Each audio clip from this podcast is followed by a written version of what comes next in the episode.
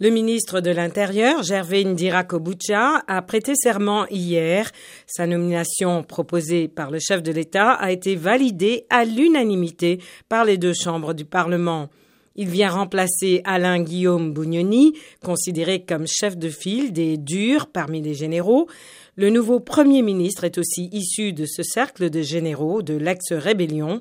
Il dirigeait jusqu'en 2020 le très redouté service national de renseignement, accusé d'être au cœur du système répressif burundais depuis la crise de 2015.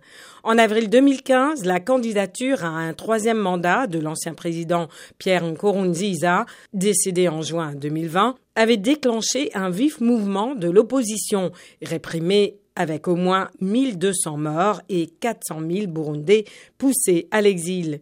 Les États-Unis et l'Union européenne avaient pris des sanctions contre plusieurs figures du régime, dont Gervais Ndira Kobucha, pour leur rôle dans cette répression.